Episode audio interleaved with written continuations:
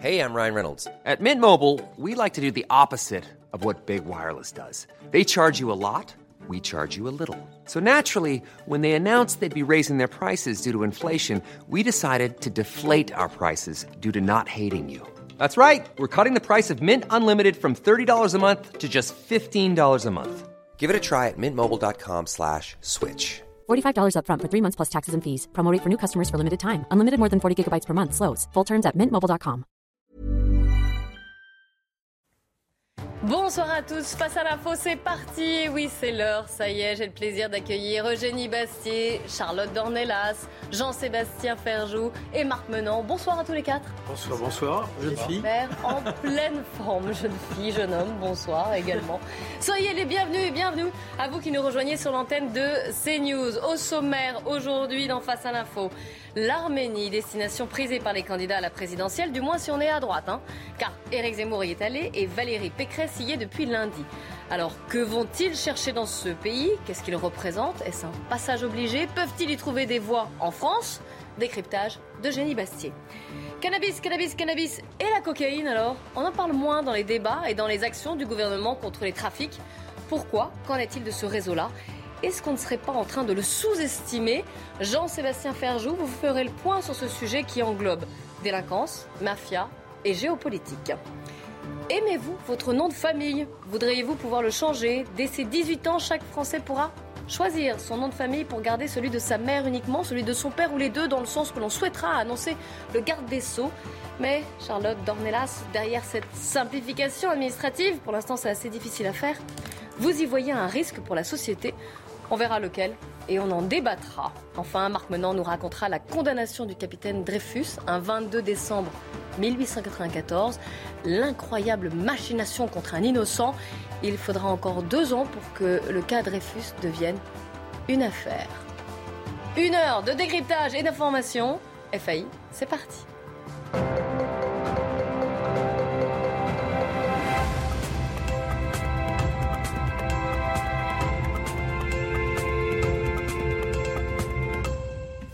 Eugénie, on commence avec vous. Alors après Eric Zemmour, c'est au tour de Valérie Pécresse de, euh, de se rendre, même puisqu'elle est encore en Arménie, pour soutenir le peuple arménien. Alors, expliquez-nous pourquoi est-ce que la droite française s'intéresse tant à cette petite nation, ce petit pays de 3 millions d'habitants qui est coincé entre la Turquie, l'Iran et l'Azerbaïdjan? Bien justement parce que cette petite nation chrétienne coincée en terre d'islam, encerclée finalement de pays euh, musulmans, est éminemment symbolique évidemment dans le contexte actuel, alors que la gauche s'est faite un peu le héros de, toutes les minorités euh, depuis, euh, depuis les années 80. Elle défend beaucoup les minorités. Elle a curieusement oublié cette minorité, celle des chrétiens d'Orient, qu'on sait menacés en, terre, en d'islam et qui de, de, plus en plus sont obligés soit de, de recourir à l'exode, soit sont directement euh, menacés. et donc la droite, c'est finalement s'est emparée de cette minorité oubliée au nom non, non pas du, au nom d'une solidarité qui ne repose pas sur finalement un universalisme des droits de l'homme un peu abstrait, mais sur une solidarité à la fois de racines et de destin avec ces, ces peuples des chrétiens d'Orient, de destin civilisationnel. Alors ce tropisme de la droite envers les chrétiens d'Orient, parce qu'après on reviendra sur l'Arménie, mais je parle d'abord de la cause plutôt des, chrétiens d'Orient dont les, Arméniens font partie, euh, elle, ne, date pas d'hier. On se souvient d'ailleurs que Philippe de Villiers, qui, était en, Arménie aux côtés d'Éric Zemmour, euh, s'était rendu au Liban en 1989 aux côtés de François Léotard pour soutenir les chrétiens euh, libanais. Il s'appuyait sur cette vieille tradition française de protection des chrétiens au Liban qui remonte à Saint-Louis en passant par Napoléon III. Euh, cette, cause a pris une vigueur nouvelle en France, évidemment, avec le contexte euh, des, attentats, islamistes, et notamment le meurtre du père Hamel en juillet 2016, avec ce prêtre égorgé euh, dans une petite église de Normandie, qui a rappelé que finalement, ce qui arrivait, ce qu'on pensait qu'il pouvait arriver dans des pays lointains, à nos frères et des chrétiens d'Orient, pouvait se placer aussi en France, des victimes de l'islamisme radical. La, lors de la primaire de la droite en, 2017, on se souvient que François Fillon euh, avait fait euh, de la cause des chrétiens d'Orient une cause qu'il avait beaucoup mis en avant. Il avait fait notamment aussi un, meeting euh, au Cirque d'hiver où il y avait Valérie Pécresse justement et, Bruno Retailleau. et les chrétiens du Liban s'en étaient souvenus, souvenus d'ailleurs parce qu'ils avaient voté à 60% pour François Fillon à la présidentielle au, au premier tour. Aujourd'hui, c'est vrai qu'on voit que c'est l'Arménie qui cristallise cette nouvelle inquiétude, et plus tant le, Liban ou les chrétiens syriens ou irakiens, euh, parce que, euh, on va y revenir, il y a cette guerre, euh, effectivement, qui, les qui, a mis en danger le peuple arménien. On pourrait se demander, et le Rassemblement national dans tout ça, pourquoi il ne se rend pas sur place alors que Éric Zemmour et Marie-Léa Pécresse s'y sont rendus On pourrait poser la question, par exemple, à Thierry Mariani, qui a été pendant longtemps président du groupe d'amitié France-Azerbaïdjan. Peut-être qu'il a, une, a une, une, raison, une explication à cette, à cette absence d'implication du Rassemblement national. Lui-même, d'ailleurs, Thierry Mariani a, a défendu l'Azerbaïdjan à plusieurs reprises dans les médias. Alors, l'Arménie, on en a beaucoup parlé euh, l'an dernier, notamment en raison de cette guerre. Expliquez-nous, que s'est-il passé dans cette, cette région du Haut-Karabakh, un territoire qui a été repris euh, à l'Arménie après une guerre euh, C'était donc, je le rappelle, il y, a, il y a tout juste un an. Il y a tout juste un an, en, novembre, enfin, en octobre-novembre 2020, une guerre éclair, en réalité, opération Point d'Acier qui a été euh, menée par, euh, par, le, par l'Azerbaïdjan, aidé de la Turquie et avec des moyens euh, extrêmement modernes, notamment des drones, et des modernes et archaïques à la fois, puisqu'il y a aussi des djihadistes syriens qui ont été envoyés par la Turquie pour aider l'Azerbaïdjan. donc cette région, en fait, le Haut-Karabakh, c'est, un, c'est, un, c'est une région peuplée à 99% d'Arméniens. Euh, et euh, habité par des Arméniens depuis le IVe siècle après Jésus-Christ, euh, donc christianisé depuis ce temps-là. On retrouve des églises de cette époque et qui a été attribué par Staline en 1923 à l'Azerbaïdjan de façon totalement arbitraire pour faire un cadeau en fait à la Turquie parce que c'est une zone qui se situe à l'intérieur de l'Azerbaïdjan euh, dont elle espérait, finalement, le, Staline espérait qu'ainsi la Turquie pourrait peut-être un jour rejoindre l'URSS. Euh, euh donc, était ami de la Turquie. Euh, donc, au moment de la, de la chute de l'URSS, l'Arménie et l'Azerbaïdjan se sont déchirés à nouveau sur cette région et l'Arménie a récupéré le Haut-Karabakh. mais toujours, voilà, la n'a jamais, véritablement retombé jusqu'à ce mois d'octobre-novembre de, dernier, enfin 2020. Oui, cette agression azérie qui a été dévastatrice. Euh, L'Arménie a perdu 4000, 4000, 4000 soldats, dont 3500 jeunes. Euh, ça a été vraiment une véritable saignée. Euh, et donc maintenant, aujourd'hui, c'est le, Haut-Karabakh est retombé dans les mains des Azéris par la force. et, et, on, observe depuis de nombreuses exactions de, de, des de la part des Azéris envers les Arméniens. On a même à Bakou, figurez-vous, un, musée euh, qui a été inauguré par le président de l'Azerbaïdjan lui-même, un musée de 5 hectares dans la capitale qui met en scène l'humiliation des Arméniens. Ça s'appelle le Parc des Trophées. On voit par exemple des, pantins euh, euh, censés représenter les soldats arméniens dans des positions humiliantes, mais aussi des trophées, des casques qui ont été de soldats morts qui ont été tués. Donc c'est vraiment une mise en scène d'humiliation du peuple arménien qui vit cette défaite comme un traumatisme énorme. Alors, vous venez de nous expliquer ce qui s'est passé. Éric Zemmour, lui, a parlé de guerre de civilisation. Je vais le citer. Il a dit l'Arménie est en danger. Elle a déjà été une terre martyre du temps de l'Empire ottoman et de massacres comme le génocide arménien. De nouveau, ce pays est harcelé par son voisin, l'Azerbaïdjan, et surtout par la Turquie derrière. On est là au cœur de la guerre de civilisation. Bien sûr. Alors certains vont, essayer de voudront relativiser cette idée de guerre de civilisation en notant par exemple que euh, la géopolitique est très complexe, que par exemple la Hongrie de Viktor Orban soutient l'Azerbaïdjan, tandis que l'Iran islamiste lui soutient l'Arménie. Donc on ne peut pas dire euh, d'un côté il y a l'Orient, d'un côté l'Occident, et qu'il y a vraiment cette dimension aussi nationaliste entre un Azerbaïdjan et l'Arménie. Euh, L'Azerbaïdjan qui pendant longtemps d'ailleurs a été un pays composé, qui est multiculturel et multiconfessionnel, où les minorités vivaient plutôt bien ensemble, parce que justement il y avait cette espèce, c'était euh, la laïcité à la soviétique qui écrasait un peu les religions. Euh, et pendant longtemps, finalement, euh, justement, les islamistes étaient contre le pouvoir laïque azéri et, c'était un, pays plutôt laïque. Mais aujourd'hui, l'activiste islamique reprend du poil de la bête, aidé par la Turquie évidemment, voisin qui veut mettre en œuvre une espèce de, de, pan-turquisme dans la région et éliminer finalement toutes les minorités. et donc, on a vu le président de l'Azerbaïdjan lui-même hein, déclarer cette guerre de civilisation puisqu'il a il a Maliev lui-même, après la guerre gagnée, a remercié Allah Allah de m'avoir donné la force de libérer nos terres des occupants euh, et pesté d'ailleurs contre les dirigeants de certains pays occidentaux qui enflamment les sentiments islamophobes. Donc lui-même est dans cette rhétorique de guerre des civilisations. Et donc c'est vrai que euh, ce, territoire du Haut-Karabakh est, le théâtre finalement d'une guerre euh, non pas seulement entre l'Azerbaïdjan et l'Arménie, mais euh, de la Turquie envers l'Occident, puisque la Turquie aide l'Azerbaïdjan. Et, et la Turquie évidemment qui a, qui a, perpétré ce génocide arménien en 1915, dont il faut rappeler l'ampleur 1,2 million d'Arméniens tués par, par, par les nationalistes turcs. À l'époque, c'était pas au nom de l'islam, mais c'était au nom d'un nationalisme turc très très fort. Aujourd'hui, Erdogan a, a, réenclenché cette rhétorique-là, euh, mais en la teintant justement d'islamisme. Euh, et il veut évidemment, euh, déjà, il, il, encourage le négationnisme euh, du génocide arménien. En Arménie, évidemment, euh, il n'est absolument pas reconnu, mais même en France, on voit que des associations franco-turques encouragent la négation, de, négation du génocide arménien jusque dans nos écoles.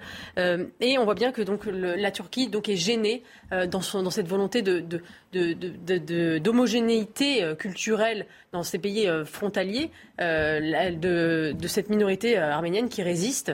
Et on est vraiment dans, voilà, dans cette logique de, conquête. Et donc là, oui, on est dans une guerre de civilisation et il serait du devoir de l'Occident de, se réveiller. Alors justement, puisque vous le dites, est-ce que l'Europe, la France, doivent agir et surtout est-ce qu'elles le peuvent donc pour défendre l'Arménie? Bah, j'aime bien, euh, euh, j'avais lu cette phrase euh, de, la part de Jean-François Colossimo, qui connaît très bien à la fois la Turquie et l'Arménie, qui avait dit comment réagirait l'Occident si l'Allemagne avait envoyé des drones et des, et des mercenaires pour seconder un pays qui chercherait à, envahir Israël et à le détruire de la carte. Comment on réagirait? Eh ben, C'est un peu ce que fait la Turquie qui a essayé de détruire une première fois le peuple arménien et qui aujourd'hui aide euh, l'Azerbaïdjan euh, dans, sa, dans sa conquête.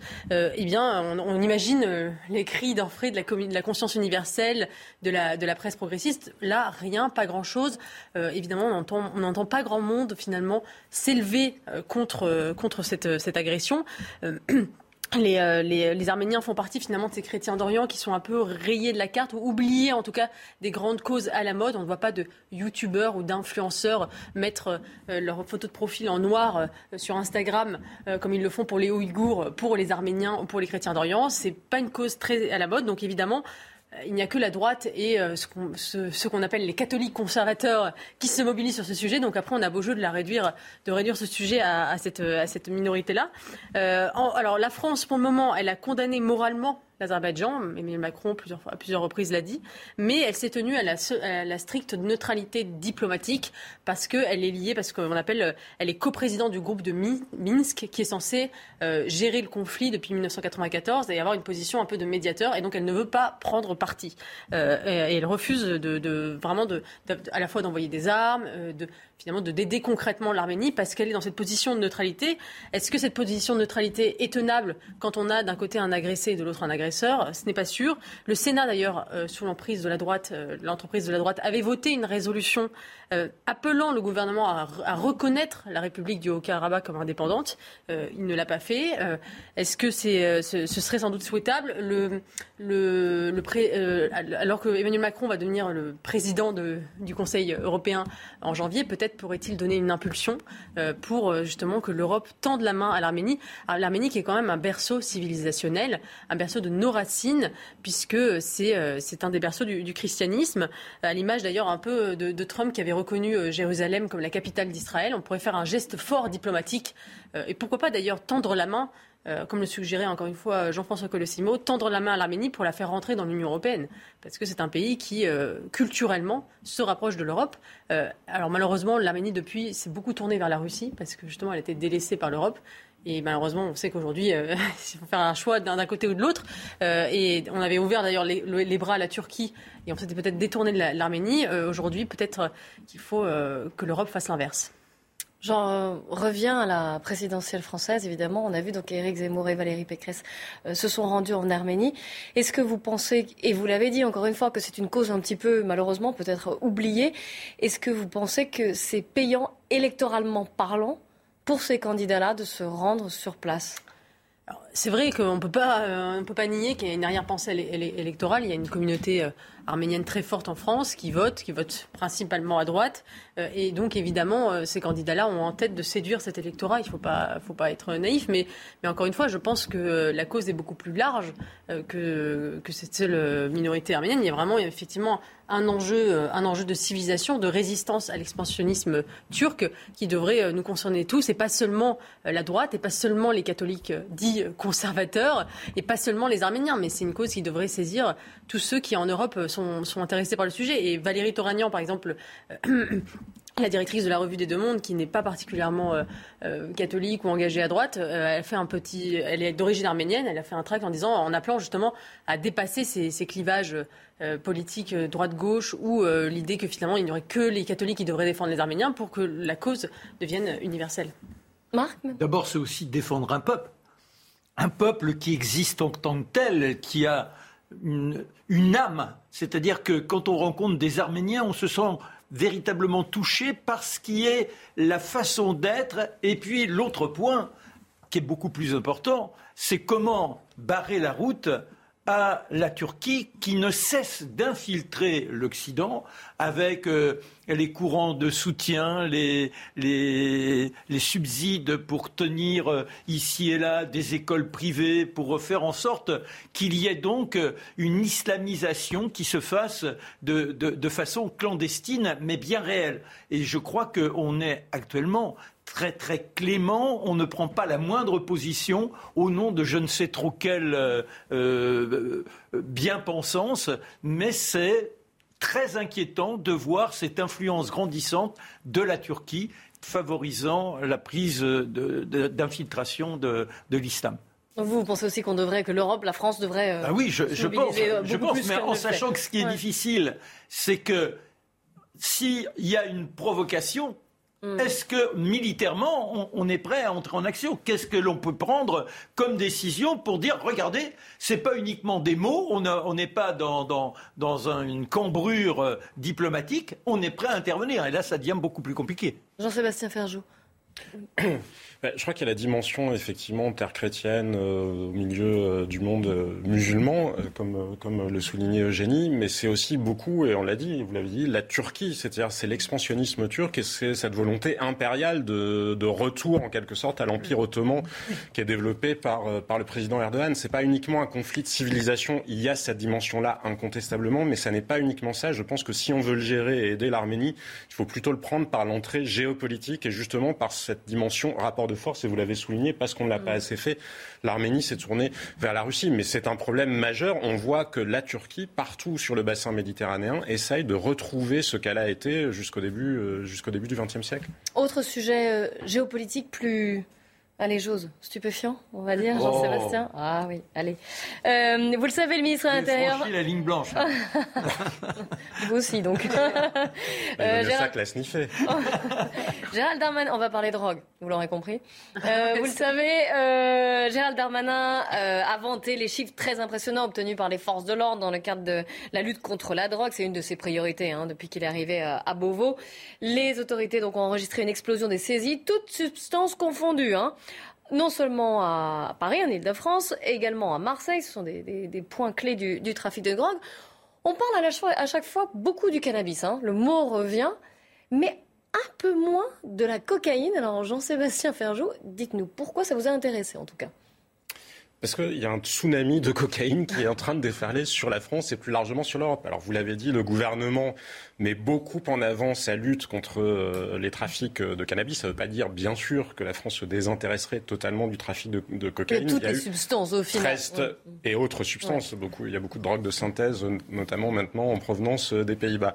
Mais le gouvernement donc, a saisi 13 tonnes de cocaïne l'année dernière. Mais on peut quand même se demander puisqu'on voit que la lutte contre le trafic de la drogue est devenue un dossier extrêmement politique. C'est pour montrer qu'il fait quelque chose sur le terrain de la sécurité que M. Darmanin tient à montrer qu'il y a, on ferme des points de deal, ce qui est à peu près aussi efficace. Enfin, c'est pas comme euh, quand vous baissez le rideau de fer parce que euh, il y a un confinement et que vous fermez les commerces non essentiels. Hein. Un point de deal, vous pouvez toujours le fermer euh, à un instant T. quelques heures plus tard, il est rouvert à côté.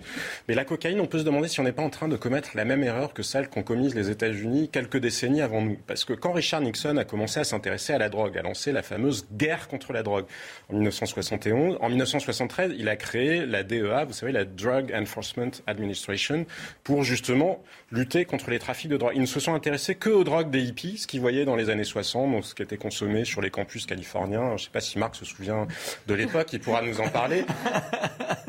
Et donc ils se sont intéressés aux drogues, aux drogues des hippies et à l'héroïne, qui était plutôt la drogue consommée euh, par euh, les minorités, par les, Noirs notamment, ou par les soldats de retour du Vietnam. Et puis la cocaïne, ils l'ont oublié. Et donc ça a explosé, la production a explosé et les réseaux de distribution se sont implantés. Ce n'est qu'au milieu des années 80 qu'ils se sont intéressés à Pablo Escobar et à tous les réseaux. Euh, sauf que le réseau commercial qui a été mis en œuvre ben, pendant les 10 ans ou les 15 ans qui avaient été ratés, il est toujours en place à ce jour. Et c'est quand même jusqu'à 15 morts par jour dans les guerres de gangs aux États-Unis. Donc c'est vrai que ça serait quand même malheureux que l'Europe se retrouve, et la France en particulier, se retrouve dans cette situation. Parce que déjà, la cocaïne, ça vient d'où? Ça vient de trois pays principalement, qui sont en Amérique du Sud, qui sont la Bolivie, le Pérou et toujours euh, la Colombie. Donc quand on arrive euh, en France, la cocaïne, déjà, elle est plus pure euh, qu'avant. Et pour vous donner une idée des prix et de ce que ça représente comme ampleur, ce trafic, je vous ai dit... Oui, ce serait intéressant parce que voilà, on, en a saisi, se rendre compte de on en a saisi 13 tonnes. Donc par définition,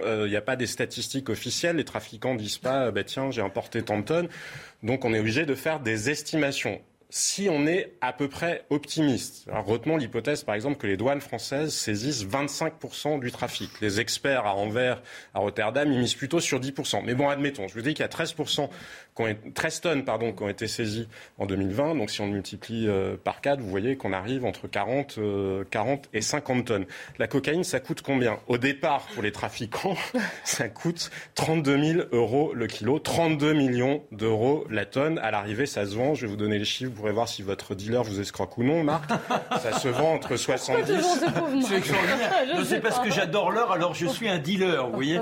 Parce qu'il est, est, très en forme. Hein. Ouais, donc à l'arrivée, ça se vend dans la rue à peu près 66, euh, entre 66 et 70, 70 euh, euros. Pour les grossistes, ça représente déjà plus de 500 millions de profits. On peut estimer qu'en bout de chaîne, quand tout le monde a été rémunéré, ça représente jusqu'à euh, entre 1 milliard, 1 milliard 5 de profits. Pour vous donner un ordre de grandeur, les profits de Renault sur le premier semestre, c'est 345 millions d'euros. Si je me souviens bien, ça, ça vous donne une idée de quand même un, trafiquant, un gros trafiquant qui va acheter, euh, qui va acheter euh, plusieurs, euh, plusieurs tonnes, il va arriver à générer un chiffre d'affaires à peu près de 6 millions et demi d'euros. Il a à peu près 500 000 euros de frais parce qu'il faut quand même payer des avocats, il faut quand même payer la logistique, etc. Donc vous voyez, parce que c'est un système qui est ultra capitaliste, c'est-à-dire ceux qui gagnent de l'argent, ce sont ceux par an, en fait. Par an. Enfin non, sur une opération. Sur une opéra... Là, je vous parlais sur une opération en particulier, mais en général.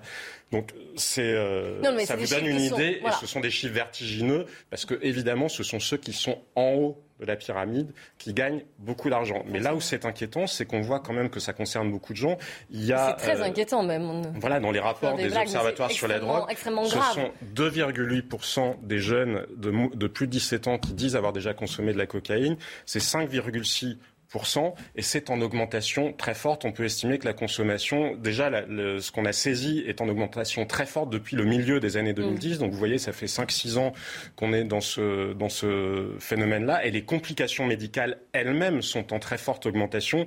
Elles ont été multipliées par 10 euh, depuis, euh, depuis 2010. Donc vous voyez, et c'est jusqu'à 10 000 hospitalisations par an quand même, parce que la cocaïne a cette image de drogue un peu chic, moins dangereuse que le crack, qui est un dérivé euh, de la cocaïne, enfin moins, moins raffiné, disons, dans sa méthode de production, ou euh, que d'autres drogues comme l'héroïne, dont tout le monde sait qu'elles sont extrêmement dangereuses, ça a cette image chic, mais non, la cocaïne est vraiment une substance qui peut vous rendre très dépendant et qui génère des complications médicales, c'est vraiment important de le rappeler. Alors, là, on a parlé, par exemple, de la France ou même des pays en provenance, mais c'est toute l'Europe qui est concernée, qui est un, oui, et, ce qui est très inquiétant, comme je vous disais, c'est un tsunami. C'est-à-dire qu'en 2018, en Europe, on a saisi 177 euh, tonnes en 2019 219. C'est-à-dire que c'est en explosion. Il y a à peu près 4 millions de consommateurs de cocaïne euh, au niveau européen. Il y a 10 villes en Europe qui traquent euh, dans les eaux usées les traces euh, de drogue. Elles rapportent tous une augmentation très forte sur ces dernières, sur ces dernières années. Et même chose, on constate la même chose que ce qu'on constate en France.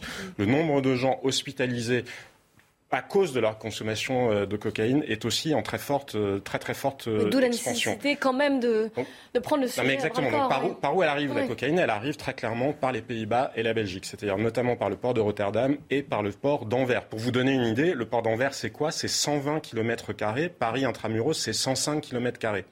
il y a dans le port d'Anvers, si je me souviens bien, 7 7 millions et demi de containers qui arrivent chaque année. Donc ce sont 7 millions et demi de containers qu'il faut vérifier et 64 000 salariés. Donc ça vous donne une idée de la difficulté parce qu'il y a certes les douanes, mais vous imaginez bien que les trafiquants, s'ils arrivent et qu'ils vous proposent 10 000 euros pour fermer les yeux sur un container, bah, effectivement, c'est peut-être plus difficile à repérer. Donc l'Europe entière est confrontée à ce défi-là est-ce que c'est, expliquez-nous, est-ce que c'est les mêmes filières que pour les autres trafics, la cocaïne?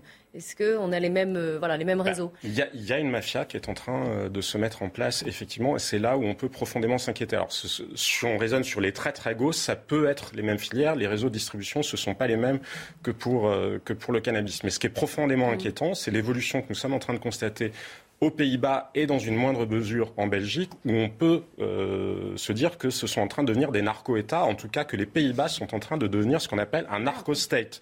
Et ce sont des syndicats policiers néerlandais qui le disent. Il y a déjà plus de 20 ans, en 1995, Jean-Louis Masson, qui est un sénateur RPR, l'avait dit, ça avait provoqué un scandale euh, à l'époque entre Paris euh, et La Haye.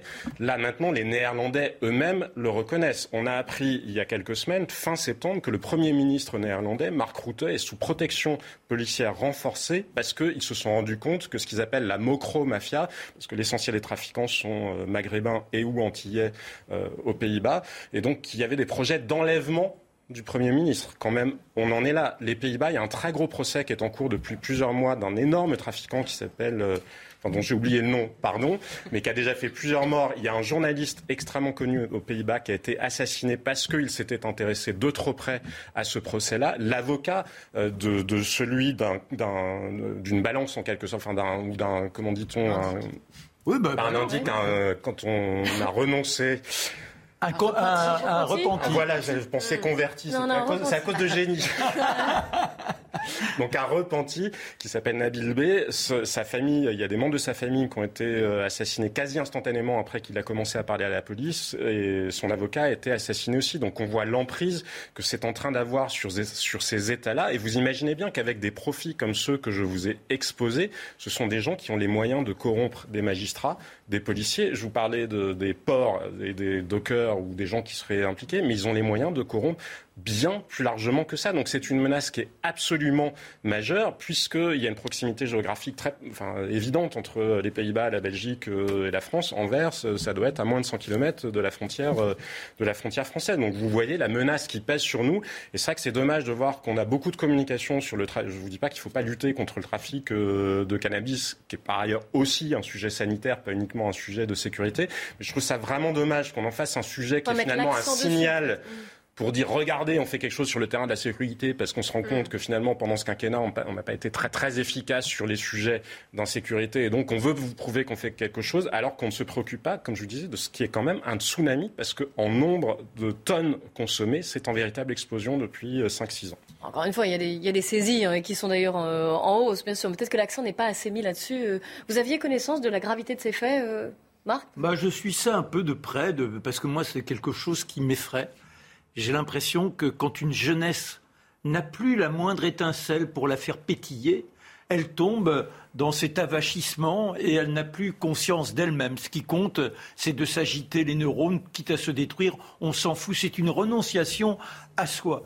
Et je trouve que depuis des années, on est d'un laxisme confondant et c'est bien de lutter mais on devrait s'interroger, et là on est à la veille d'une élection présidentielle, qu'est-ce que l'on propose aux jeunes Il y a Ce ne sont pas que les jeunes, hein, les consommateurs. Non, non, sont pas que les jeunes, et on voit de plus en plus de consommateurs. Figurez-vous, les gens qui étaient jeunes dans les années 60 après leur carrière, quand ils retrouvent un peu plus de loisirs, sont en train de retomber, alors pas nécessairement que dans la cocaïne, mais sont en train de retomber dans la drogue. Et on voit des patients dans les cliniques qui sont des gens qui ont plus de 60 ans. Bien sûr, non mais vous avez le gars qui a 55 ans ou 50 ans, qui est au chômage, il a rien, donc il tombe dans, la, dans, dans la les... cocaïne, c'est plus cher. Non, non, mais ce que je veux dire, ils sont prêts à tout au bout d'un moment. Et je, je trouve que ça montre que notre société est malade. Il suffit pas de dire on lutte contre les trafiquants, c'est comment éviter qu'il y ait aussi des clients. Car euh, sans client, il est évident que ça s'effondre. c'est toujours une question euh, de demande. Hein. Oui, Eugénie? Comment, comment, on sait pourquoi justement ce trafic, enfin pourquoi ça explose? Est-ce que c'est parce que l'offre explose et du coup la demande explose, ou est-ce qu'il y a vraiment une... parce qu'on a l'impression quand c'est vrai que la cocaïne est plutôt une drogue années 80 Euh, aujourd'hui, on parle beaucoup plus de la drogue de synthèse qu'on prend en boîte de nuit. Et ça, c'est plus les jeunes, justement. Voilà, mais pour les jeunes, mais est-ce qu'on sait, justement qui, quel est le profil de ces, de ces utilisateurs? mais Précisément, ce ne sont pas les très jeunes qui. enfin, tout existe, mais en moyenne, c'est plutôt, plutôt des gens un peu plus âgés qui ont déjà les moyens d'acheter parce que, comme je vous le disais, plus ou moins 70 euros le gramme, c'est pas non plus à la portée de tout le monde comme loisir récréatif, entre guillemets. Et je vous le disais, c'est extrêmement dangereux. Non, non, mais voilà, 10 000 hospitalisations, Et on se grille les neurones, faut pas, c'est pas, c'est pas du petit, c'est ça. Mais surtout, non, mais la cocaïne, en fait, a cette image de drogue relativement inoffensive où on peut se dire non, je ne deviens pas dépendant, alors que si on devient dépendant, et ça peut provoquer de nombreux problèmes neurologiques comme physiques enfin comme euh, cardiaque, etc. Et puis on, a, on perd euh, tout enthousiasme, on, est vraiment dans une renonciation à soi. Ce sont des mots forts euh, qu'il faut utiliser. On n'est pas là, on n'est pas des pères la morale. Mais je trouve qu'il est désespérant de s'imaginer qu'autant de gens au quotidien, le matin, n'aient pas envie de se lever. Et, et j'ai pas de jugement par rapport à ça. Mais notre société devrait se questionner parce que si on n'a pas ce désir de dépassement, ça veut dire qu'on est dans les et par, et par ailleurs, c'est un quasi néo-esclavage, parce que, comme je vous le disais, ça rapporte beaucoup d'argent à ceux qui sont en haut de la pyramide, mais pour ceux qui sont en bas, qui prennent beaucoup de risques. Parce que ce qu'on voit apparaître de plus en plus, c'est des gens qui sont torturés à la perceuse, hein, c'est ça. Et vous parliez euh, des consommateurs. Je me souviens que l'archevêque de Marseille, avant la visite ou au moment de la visite du président de la République à Marseille, parce que les morts à Marseille, c'est aussi lié au trafic de drogue, appelait les consommateurs à se poser la question quand même de ce qu'ils faisaient, parce que il y a ce qu'ils font pour leur santé, à la limite, euh, on peut considérer que c'est leur problème, mais il y a surtout ce qu'ils font subir à d'autres. Bien sûr, évidemment, c'est toute une chaîne. Merci beaucoup euh, d'avoir abordé ce, sujet. Vous restez avec nous, évidemment. On se retrouve dans quelques instants à peine.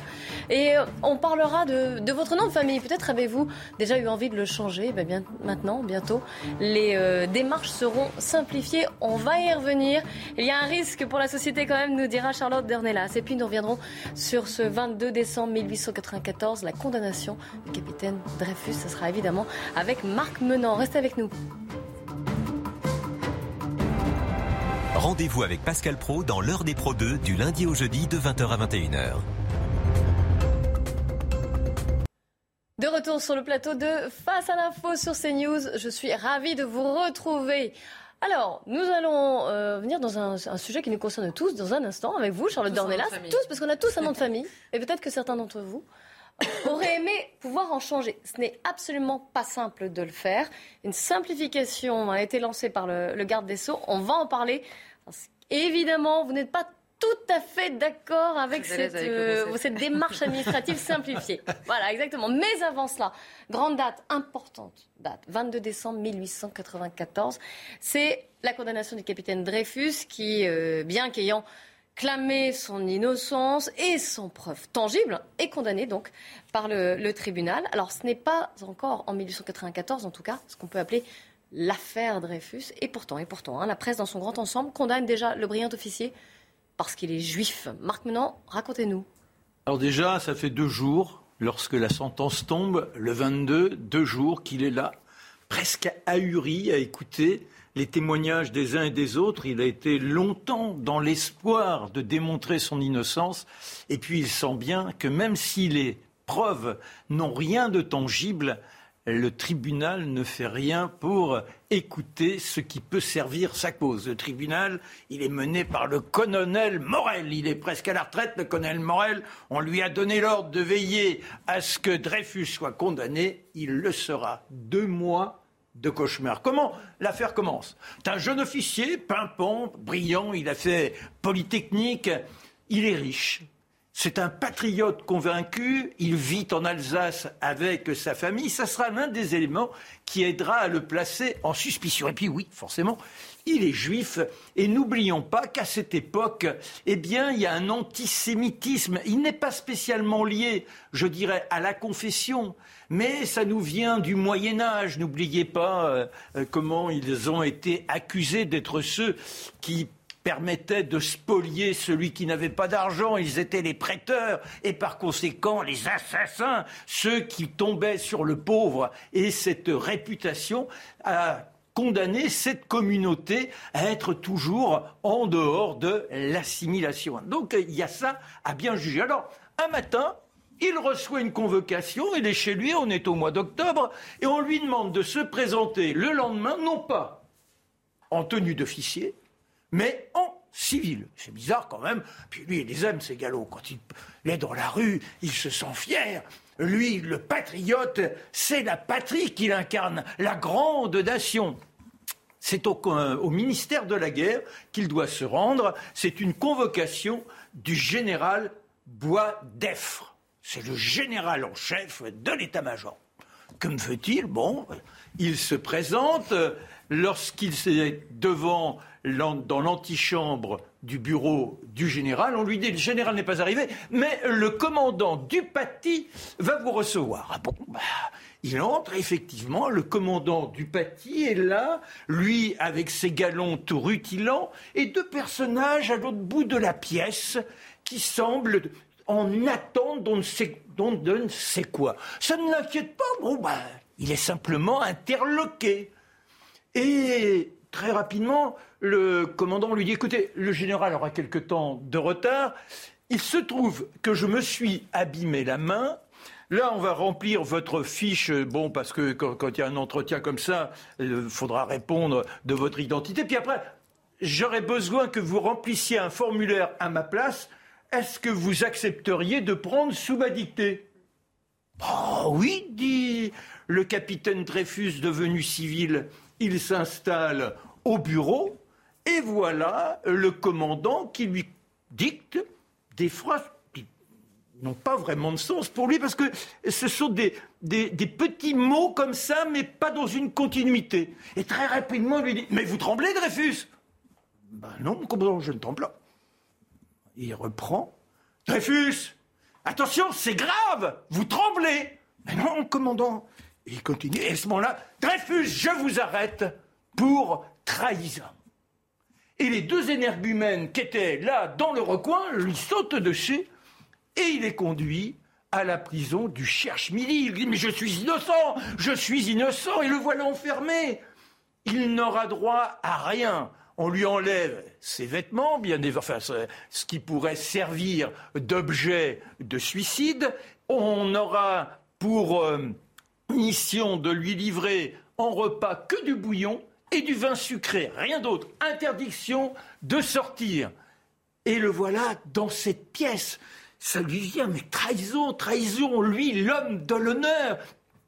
Il est meurtri, il pleure, il hurle dans le deuxième jour alors qu'il dit Je suis innocent, je suis innocent, que personne ne l'écoute, qu'il n'y a même pas de barbier pour venir. On a décidé de l'humilier jusqu'au bout. Personne ne se présentera le matin pour l'aider à avoir encore l'apparence de la dignité. Il en est à se taper la tête contre les murs. On l'interdit d'écrire à son épouse. D'ailleurs, on lui a supprimé crayon et puis euh, stylo plume. Rien. C'est l'enfer, le cauchemar. Et puis Dupaty qui revient avec un huissier et qui lui dit Voilà quelles sont les accusations, mais je suis coupable de rien je voudrais rencontrer le ministre, le général Mercier, le ministre de la guerre.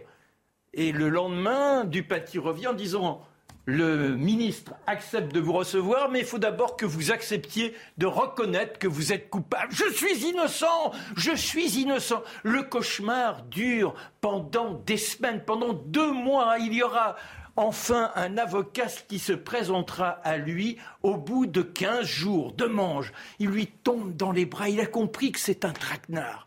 Et notre capitaine, qui est tente de se ragaillardir, c'est-à-dire qu'il ne peut pas écrire à sa femme, mais il y a une idée qui lui vient. Alors qu'à un instant, il est tellement déprimé qu'en pleine nuit, il saisit les draps, il se dit, je vais me suicider, je vais m'étrangler avec les draps. Et puis, ton nom à tout jamais sera souillé. Ton nom, tes enfants ne pourront plus le porter. Alors, euh, il faut faire front. Mais chaque jour, et quand il est confronté à la pièce, il dit Mais ce n'est pas moi, c'est votre écriture, c'est votre écriture. De quoi s'agit-il? Eh bien, nous avons Madame Bathian. Qui est-elle, Madame Bathian? C'est une pauvre femme de ménage. Elle travaille pour le capitaine Henri, qui est le chef des renseignements. Et dans la journée, pour améliorer son quotidien. Elle est également à l'ambassade d'Allemagne.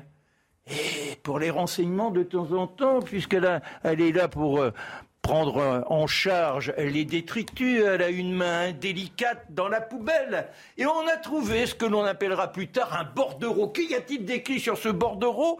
Eh bien, livraison d'un frein hydraulique pour le canon 220. Et c'est de là que tout est parti, une enquête. Et rapidement, il y a ce stagiaire à l'état-major. Et en plus, il est juif. C'est celui-là, ça ne peut être un autre. Il est d'Alsace, vous imaginez Il travaille logiquement pour les Allemands. Et mais là, c'est là que quand on lui dit ça, Dreyfus dit Mais vous imaginez, les Allemands, ils nous interdisent même d'avoir un passeport. S'il y a quelqu'un qui est contre ceux qui nous oppriment et qui font en sorte que ma famille aujourd'hui qui est là-bas en Alsace ne puisse exister avec un minimum de liberté. Je suis l'ennemi des Allemands.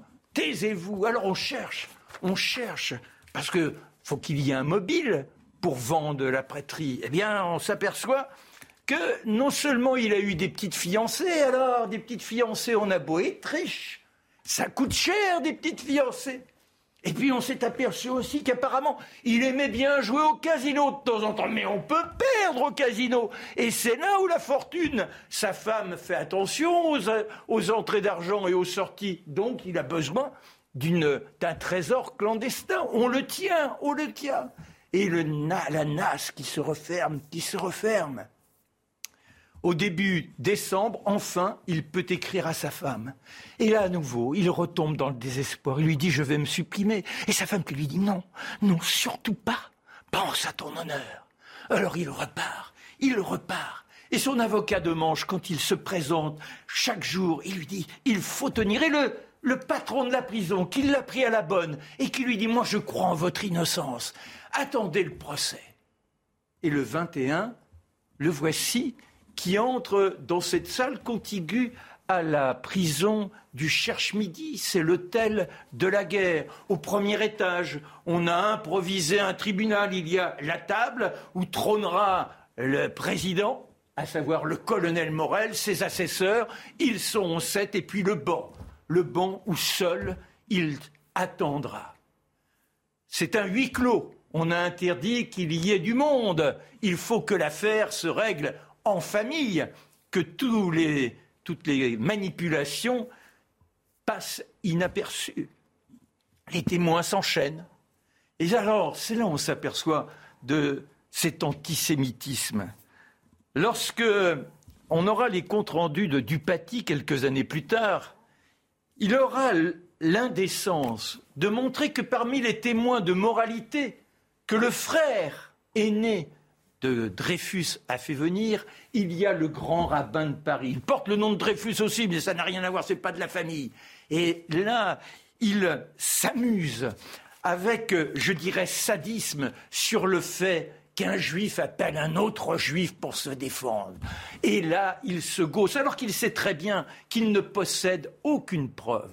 Et pour tenir face à ce jury qui pourtant est déjà gagné d'avance, puisqu'on lui demande d'aller jusqu'au bout de l'exécution du coupable, que l'armée ne soit pas accusée d'avoir en son sein des, des traîtres. Il y a un soi-disant dossier secret.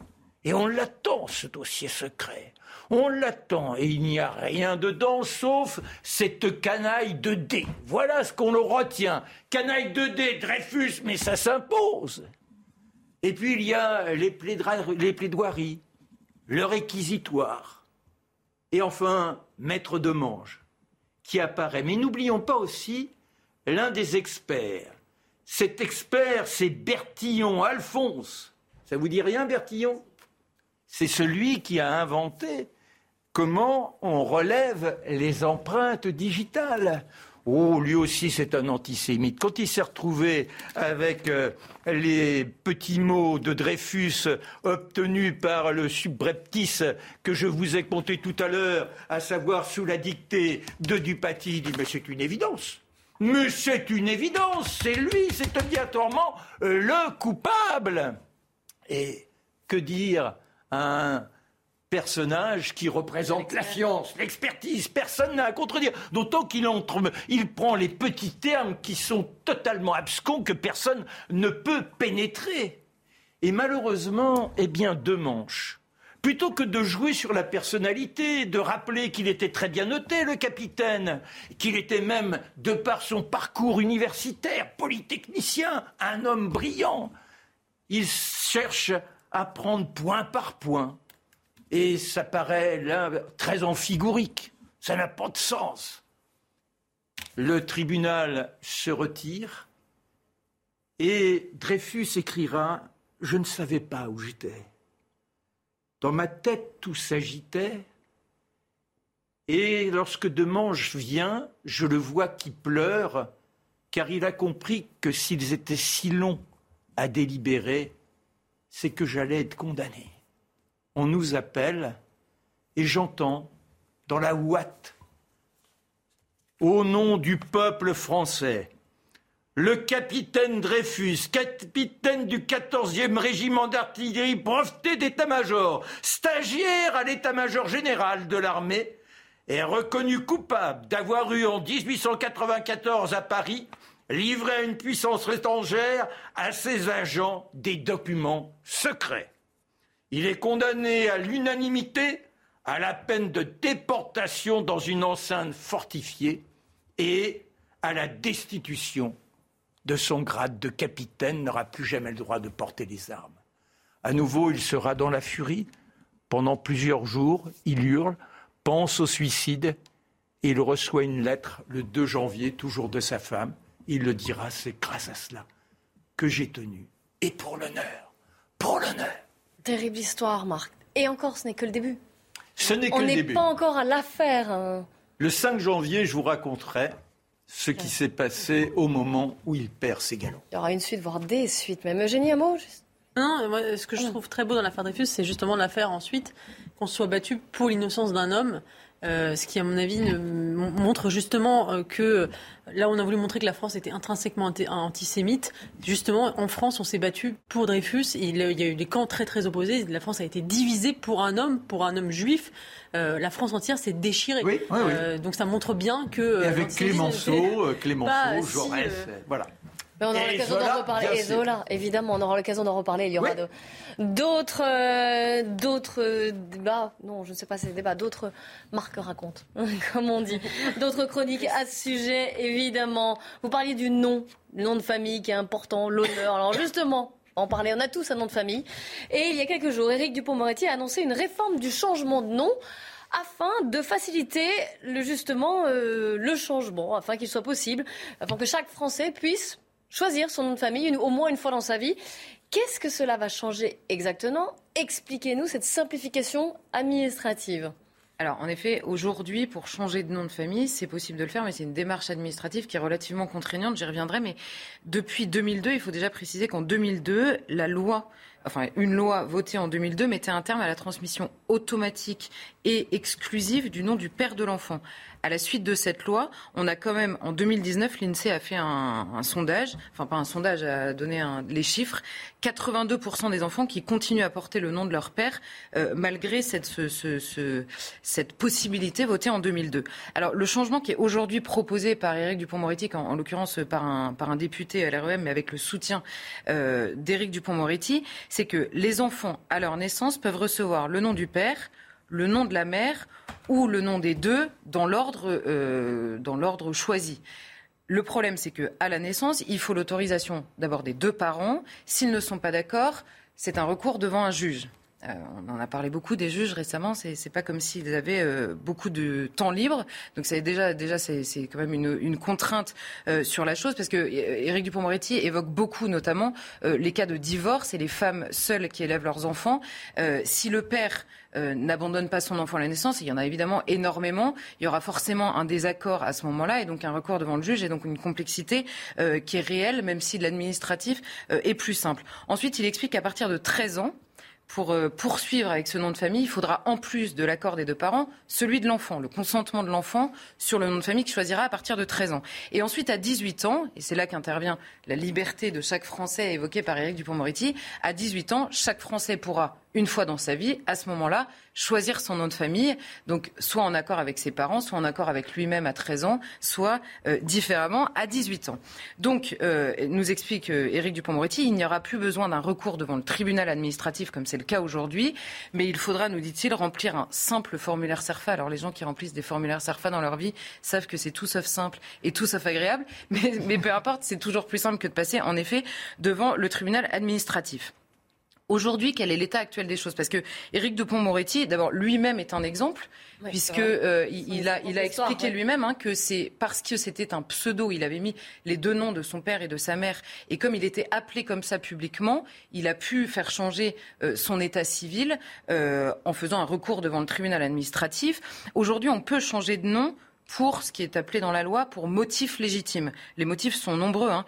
Un nom difficile à porter parce qu'il est perçu comme ridicule ou péjoratif, un nom médiatisé et porteur d'une mauvaise réputation, hein, que ce soit euh, à cause de sa famille ou de quelqu'un qui, euh, qui, a, qui a un autre nom, je ne me permettrai pas, pour éviter l'extinction d'un nom de famille. Hein, si vous êtes le dernier, si votre fils, par exemple, est le dernier, euh, ou votre fille, en l'occurrence, a porté le nom de la famille, vous pouvez changer si c'est un pseudo, donc là c'est par exemple le cas d'Éric de, Dupont-Moretti, enfin c'est pas un pseudo, mais le, cas d'Éric. Dupont-Moretti, si on vous appelle comme ça publiquement et que vous êtes identifié comme tel, vous pouvez faire changer votre état civil, ou encore pour éviter les conséquences de la gravité des actes pour lesquels votre père ou votre mère, si jamais euh, vous portez déjà ce nom-là, a été condamné.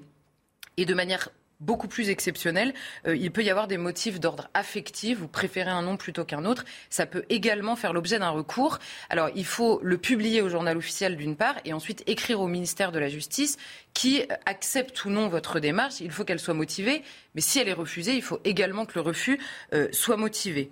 Euh, et alors, le, ministre, et, c'est peut-être ça le plus intéressant, a pris par exemple l'exemple d'un témoignage qui était rapporté dans le journal La Croix euh, d'une femme de 68 ans qui disait que son père avait été incestueux et qui disait si ça devient possible de le faire aujourd'hui, je serais ravie de le faire pour ne plus porter le nom, en l'occurrence, de son bourreau.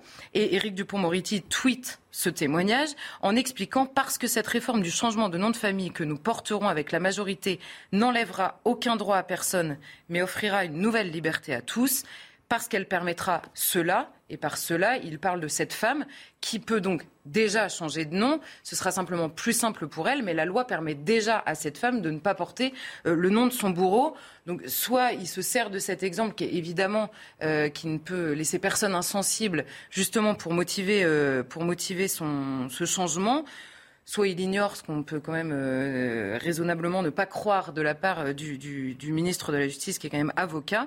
Mais cette loi donc n'inventerait pas la possibilité de changer de nom de famille, elle le rendrait simplement non seulement euh, beaucoup plus accessible, mais surtout elle renverserait la norme. C'est-à-dire qu'aujourd'hui c'est l'exception de pouvoir changer de nom de famille, parce que Dieu merci, les cas sont notamment les cas dramatiques et évidemment émouvants au bon sens du terme, sont effectivement rarissimes. Il est possible de changer de nom aujourd'hui aujourd'hui, il sera demandé à tout le monde de choisir son nom de famille. C'est vraiment une inversion de la norme et c'est évidemment que là se porte le débat beaucoup plus que sur le fait euh, que certaines personnes désirent, et on peut le comprendre, changer leur nom de famille. Alors justement, on, en vient à ce débat puisque le ministre l'a dit, euh, ça n'enlève strictement rien à personne. Certains sont heureux de ne pas porter euh, tel ou tel nom, en tout cas. Pourquoi vous vous y opposez? Expliquez-nous. Alors, en fait, la, rhétorique en général du, progressisme, du changement de loi, c'est toujours la même. Ça n'enlève rien à personne, puisque tout est vu à l'aune de l'individu. Et ça ajoute des nouveaux droits à certaines personnes qui voudraient changer. Sauf que dans un pays, quand on a des choses en commun, en l'occurrence la loi euh, qui, représente la loi de tout un pays, donc euh, notamment la souveraineté du peuple français qui s'exprime à travers la loi, c'est bien que la loi est commune à tout un pays. Donc si vous changez la norme qui est prônée par la loi, ça concerne tout le monde. Ce n'est pas simplement une question d'individu. La loi euh, est celle de tout un pays. Donc ça enlève, en l'occurrence, un rapport au nom de famille et à ce qu'il représente, qui est commun à tous. Et là, il est question de la norme et du repère qui est commun à tous, mais qui peut souffrir d'exceptions. La, loi ne, euh, peut accepter certains cas particuliers. C'est autre chose de dire ça que de dire que les cas particuliers doivent faire loi pour toute la population. C'est simplement cette, différence-là qu'il faut souligner. Et pourquoi est-ce que ça pose pourquoi est-ce qu'il y a cette inversion, on va dire? C'est qu'aujourd'hui, le nom de famille permet de suivre une généalogie. Il permet de repérer des frères et sœurs, il permet de repérer une famille, il permet de repérer des cousins. Là, par exemple, vous pourrez avoir des frères et sœurs qui n'ont plus le même nom. Donc il y a la question à la fois de l'affiliation, la question de la génération, la question de la transmission aussi du nom euh, de famille. Et donc finalement, c'est la question même de l'institution de la famille et de cette manière de se transmettre dans la famille qui est bousculée pour le pays entier sur la question du repère, encore une fois, ce n'est pas, pas une question euh, euh, individuelle. Et en l'occurrence, ce qu'il y a derrière ça, et on le comprend bien quand euh, Éric Dupont-Moretti nous dit l'idée, c'est, que, c'est d'offrir une liberté à tous, quitte à ne plus avoir de règles en commun. L'idée, c'est encore une fois l'autodétermination, tout simplement. C'est-à-dire, je choisis d'où je viens, qui je suis, quel nom j'adopte, quelle est mon identité. Et c'est la même rhétorique avec toutes ces questions-là. Et en réalité, à la fin, on comprend que même le droit doit se plier au fait que chacun est maître de son identité, qu'il ne doit rien à personne et qu'il ne reçoit rien en héritage. Et c'est le fond philosophique, en fait, de la justification d'Éric Dupond-Moretti qui, à mon avis, euh, pose un vrai débat, euh, notamment quand euh, il s'agit de changer la loi. Mais alors, je ne comprends pas bien, expliquez-nous, parce qu'il ne s'agit pas totalement d'une autodétermination, puisque ce sera toujours soit le nom du père, soit le nom de la mère, soit les deux d'ailleurs, dans un sens ou dans l'autre. Eh bien, on comprend que c'est en effet la limite de cette loi si on veut aller complètement dans le but de cette loi. Mais on comprend que justement cette rhétorique qui va sur tous les droits et sur tous les thèmes, et là en l'occurrence sur celui euh, du nom de famille, en fait le, comment dire le, progressisme va de libéralisation en libéralisation, si on veut sur ce sujet. Il n'y a jamais évidemment de retour en arrière, mais c'est évidemment une limite qui sera elle-même contestée euh, ah, lors de la prochaine loi. Pourquoi est-ce que je dis ça? Parce que si la revendication... Vous avez une étape d'avant, vous avez... Euh, c'est en, fait, c'est pour, ça. Un autre changement. À partir du moment où on n'accepte pas la limite ou la, norme, en tout cas que la norme limite les, libertés individuelles euh, par la loi, alors les limites seront sans cesse repoussées, c'est absolument évident. Et là, puisque c'est fait à l'aune de la liberté des individus de choisir leur nom, qu'est-ce qui se passe avec la personne qui arrive demain qui vous dit je ne veux pas porter le nom de mon père parce que mon père m'a battu, mais je ne veux pas porter le nom de ma mère parce que ma mère a battu mon petit frère. Ou que ma mère a tué quelqu'un, ou que ma mère, pour X raisons. Ou a fermé les yeux sur le fait que mon Ou a fermé les yeux sur le fait que mon père. Et donc, cette personne, ah, aujourd'hui, dans cette loi-là, ne peut pas choisir un autre nom. Et pourquoi on limiterait son, sa liberté? Puisqu'on a, on a, on, a, supprimé la norme initiale, qui est celle de la généalogie euh, euh, normale, enfin normative, on va dire, jusqu'à maintenant dans la loi, Qu'est-ce qui nous empêche de le faire? Et puis par ailleurs, pourquoi Éric Dupont-Moretti se permet de dire qu'on pourra changer qu'une fois? Si moi, ma liberté, c'est de changer de nom de famille tous les dix ans, parce qu'il y a dix ans, j'en étais là, mais là, aujourd'hui, j'en suis ici. Entre-temps, je me suis euh, euh, brouillée avec mon père, ou avec ma mère, ou avec les deux, donc je ne peux même plus changer de sens.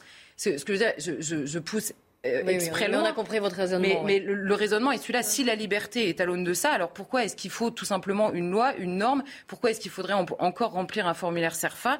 Et pourquoi est-ce que les personnes que j'évoque aujourd'hui, qui existeront forcément, qui seront des cas particuliers, peut-être très rares, peut-être encore plus rares que ceux qu'on a aujourd'hui, mais qui existeront, pourquoi est-ce qu'on continue à mettre la norme, à mettre la norme? En fait, on comprend que philosophiquement, c'est toujours ce refus de la limite. Ça peut nous emmener extrêmement loin sur ce sujet comme sur d'autres, euh, évidemment. Et en l'occurrence, on comprend bien que puisque nous n'avons plus de repères communs, même sur le nom de famille, et que c'est changé par la loi, M. Dupont-Moretti se trompe quand il explique que ce n'est qu'une question d'individu. C'est ce que nous avons en commun. Or, on est en permanence en train de se dire qu'est-ce qu'on a encore en commun dans ce pays? Ce sujet-là peut paraître anecdotique, mais c'est la rhétorique derrière qui ne l'est absolument pas, puisque toute la loi est revue à l'aune des libertés individuelles. Jean-Sébastien Ferjou, vous voulez intervenir mais effectivement, ce que je trouve assez étonnant, c'est qu'il n'y a pas de demande sociale. C'est pas, euh, vous entendez souvent des gens qui disent qu'ils veulent changer de nom. On peut déjà le faire, comme vous l'indiquiez euh, très bien. Après, c'est un affaiblissement effectivement de la famille incontestablement, alors que c'est une institution qui est déjà extrêmement affaiblie. Et Charlotte a très bien démontré comment précisément derrière, c'était un projet idéologique de tout miser sur l'individu et rien sur ce que nous pouvons avoir en commun ou sur ce que nous pouvons recevoir en héritage. Et il y a des héritages, je ne vous parle pas euh, si vous avez été abusé par vos parents, mais il y a quand même des héritages, y compris dans une part de négativité, qu'il faut savoir intégrer. Parce que moi, ce que je trouve perturbant derrière tout ça, c'est l'idée que tout le malheur, si vous allez mal, c'est nécessairement parce que ça venait de l'extérieur. Mais c'est méconnaître profondément la nature humaine. On a pourtant un certain nombre de milliers d'années d'histoire derrière, derrière nous. On peut, il y a la part de l'intime, il y a une part de malheur, de, de mal-être, de malaise qui peut être en chacun de nous. Vous pourrez changer tous les noms, vous pourrez changer tous les genres, etc et mettre à bas toutes les discriminations, essayer d'aller toujours plus loin dans la suppression des discriminations. Et donc c'est une escroquerie parce qu'on vend aux gens l'illusion qu'une fois qu'ils auront fait tous ces trucs-là et rempli tous les formulaires CERFA, ils seront heureux. Non, ils continueront à avoir la même vie. Et précisément, grandir et la maturité, c'est savoir accepter cette part d'intime et cette part de mal-être qui est en chacun de nous. Eugénie? Oui, vous dites qu'il n'y a pas de demande sociétale, il n'y a pas de demande sociétale non plus pour les, prénoms, les pronoms neutres euh, ou pour l'écriture inclusive. Et eh bien ça, ça, s'impose aussi dans le langage par la même logique. Euh, moi, ce qui me frappe quand même, dans cette, dans cette, dans cette mesure, c'est qu'elle est revendiquée par des féministes.